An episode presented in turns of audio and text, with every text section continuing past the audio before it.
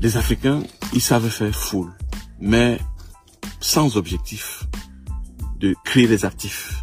Ils savent se réunir pour faire la fête. Ils savent se réunir pour dépenser. Mais ils ne savent pas se réunir pour accumuler la richesse, pour créer la richesse et accumuler la richesse. Nous sommes dans un modèle capitaliste aujourd'hui, mais l'Africain est perdu dans ce modèle. Pourquoi il est perdu? Parce que c'est un modèle qui ne correspond pas à notre réalité.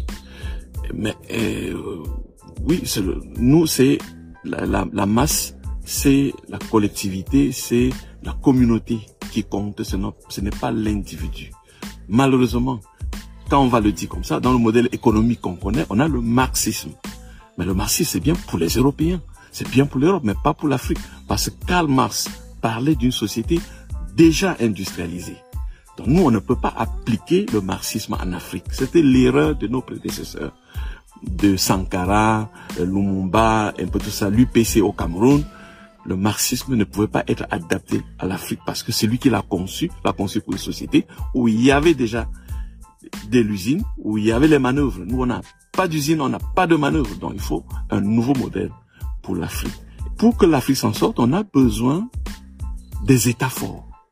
Mais ces États forts doivent être incarnés par des hommes forts. C'est quoi des hommes forts? C'est des gens qui n'ont pas faim. C'est des gens qui ne peuvent plus se présenter avec le chapeau à la main. C'est des gens qui doivent apprendre à ne pas se mettre à genoux. Malheureusement, la quasi-totalité des intellectuels que nous avons aujourd'hui ont été formés, ont été formatés pour dire merci le maître, merci euh, celui qui leur a enseigné le français, celui qui a enseigné l'anglais. Ces hommes de demain doivent être des hommes exceptionnels. Comme disait William Dubois, la communauté noire ne peut pas s'en sortir avec des hommes normaux. Ça ne peut pas aller. Les hommes normaux vont suivre la règle de la société telle que le maître a défini. Il faut des rebelles. Il faut des gens qui soient extraordinaires. Donc nous cherchons les euh, dirigeants africains de demain à travers la création de richesses. Si on ne crée pas la richesse, on ne peut pas parler de monnaie. On ne peut pas parler de devises. Si on ne crée pas la richesse, on ne peut pas parler de santé. Je retiens que les industriels que nous avons aujourd'hui sont des industriels qui ont joué un rôle qui était d'accompagner l'industrialisation de l'Europe. Donc l'Afrique n'était que euh, la continuité de, des intérêts européens. Euh, réinventer les industriels, c'est des industriels qui vont en guerre, c'est des industriels qui vont en guerre contre l'importation, qui vont en guerre en mettant au centre les intérêts du continent africain. On ne peut pas commencer à produire juste pour produire. Il faut commencer à se demander ce que je produis. Est-ce que c'est utile? Est-ce que ça entre dans cette bataille? Voilà pourquoi nous commençons par la nourriture. Parce que la nourriture est vitale. Si nous n'arrivons pas à être protagonistes sur un sujet de vitalité comme la nourriture, on ne pourra pas parler de la santé. Bonjour et bienvenue sur le podcast du petit traité de guerre économique africain, voire panafricain. Votre manuel audio d'ingénierie économique, sociale et géostratégique dont tout Africain ou Afrodescendant doit connaître et comprendre pour anticiper son succès individuel et sa réussite collective. Je m'appelle Patrice Dianse, un Afro-Caribéen qui investit en Afrique et s'investit pour l'Afrique. Et aujourd'hui, je vous délivre la leçon 27, donnée le 31 mars de l'an 2022, du calendrier grégorien, 6258 du calendrier kémite et 4720 du calendrier chinois, l'année du tigre d'eau noire, une année synonyme de mouvement, de changement et de rebondissement. Comment devenir riche? Comment avoir du succès? Comment gagner des millions rapidement? Comment être milliardaire en euros dans les mois qui suivent Bla bla bla. C'est, je pense, la question que se posent le plus de personnes dans ce monde.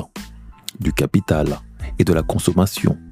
Souvent de jeunes entrepreneurs ambitieux ou jeunes adultes sortis fraîchement des bancs de l'école désireux de se mettre à l'abri du besoin, soit de jouir de la vie en gaspillant sans compter, soit sombrer dans le paraître et l'oisiveté, ou soit encore pour se construire un avenir et pourvoir à ses besoins ou investir.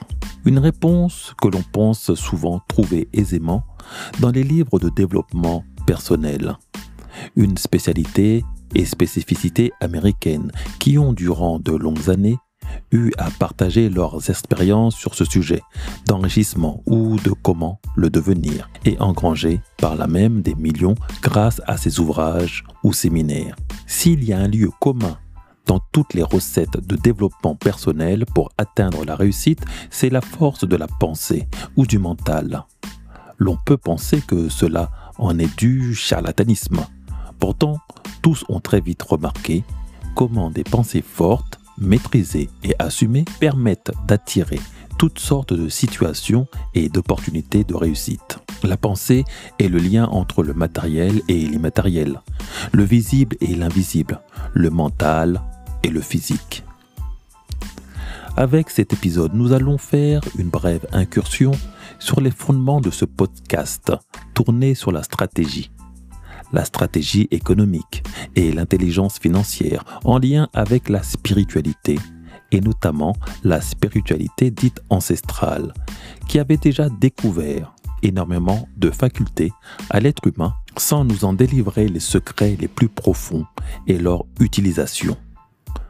Dans la culture ancestrale, la diffusion du savoir et de la connaissance n'est pas chose démocratique, ni ouvert au tout venant il faille la mériter et capable de s'en montrer digne. Voilà pourquoi énormément de connaissances ont été perdues, car il ne s'agit pas de manque d'archives. Les archives sont parfois là devant nos yeux. Nous ne savons parfois pas les lire.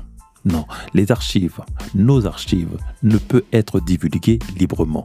La connaissance n'est pas un privilège, c'est une responsabilité. Je fais partie de ceux qui pensent que l'une des issues de la renaissance de Kama passera par l'économie, sa compréhension et sa reprise en main, mais sous l'angle de valeurs éthiques et maatiques, plus en concordance avec notre souci de préservation de la planète et de son respect, plus de bienveillance avec ce qui nous a été offert par une nature abondante et bienveillante. Maintenant, l'on parle d'économie durable et circulaire, d'écologie, de protection de la nature. Mais tout ça existe depuis très longtemps dans nos spiritualités, en lien avec la planète, pour ne pas dire la Terre. L'on en parlera une autre fois. Pour l'instant, intéressons-nous à ce qui constitue l'un des fondements de la spiritualité africaine, les égrégores. Sans entrer dans des détails pittoresques, il est important de comprendre en quoi la réussite est liée aux égrégores, non pas en termes de magie, car l'on aime rendre tout magique pour mieux chercher à ne pas réfléchir ou observer, mais en termes d'énergie. La réussite. La réussite que l'on pense souvent individuelle est souvent la convergence d'un ensemble d'énergies qui, mis en place, permettent d'attirer la réussite à soi. L'exemple de la spirale ou du tourbillon plus ou moins puissant pour pouvant aller du cyclone au typhon, la forme spiralée de cette tempête est pour moi la plus pertinente et la mieux imagée. Et l'égrégore est comme cet ouragan qui emporte tout sur lui dès lors où l'on s'associe à plusieurs pour lui donner son énergie et son amplitude. La réussite, elle, se place dans l'œil du cyclone, dans un calme olympien l'un des éléments majeurs permettant d'augmenter la puissance de ton égrégore est la discipline, qui est aussi l'un des piliers de l'art de la guerre, selon Sun Tzu. Les sœurs jumelles de la discipline sont la concentration et la rigueur. Voilà quelque chose complètement intériorisé toutes les religions, qui pour permettre que l'on génère des égrégores puissants à leurs égards, se sont fédérés autour de dogmes pour permettre que l'on se concentre sur des objectifs précis et collectifs. Des livres révélés ou sacrés pour imposer la discipline par la prière et la rigueur par le culte religieux. La somme des trois donne lieu à des égrégores extrêmement puissants entretenus par des croyances ou la foi. Car l'égrégore est aussi comme un feu que l'on alimente avec du bois. L'on doit sans cesse l'entretenir si l'on ne veut pas qu'il s'éteigne. D'ailleurs, la cosmogonie Congo te parlera de feu intérieur que nous avons tous en nous. Les Noirs américains te parleront plus de soul pour l'âme, mais je préfère la représentation Congo. La communion de ces feux donne la puissance à un feu encore plus grand, l'égrégore. D'où l'expression seul, on va plus vite, mais à plusieurs plus loin. Sur le plan spirituel et scientifique, un petit ouragan fera beaucoup moins de dégâts qu'un énorme ouragan qui se déplacera peut-être plus lentement, mais sera capable d'aller beaucoup plus loin dans les terres, capable de durer et de faire plus de dégâts. À l'heure où l'on est tous fascinés par l'extraordinaire puissance de la Chine, cette dernière ne fait qu'appliquer cette technique. Discipline, rigueur et concentration, comme un faisceau laser. Savoir concentrer son chi sur le point d'impact. À 10, 100 ou 1000 sur le même point, au même moment, l'impact sera fulgurant.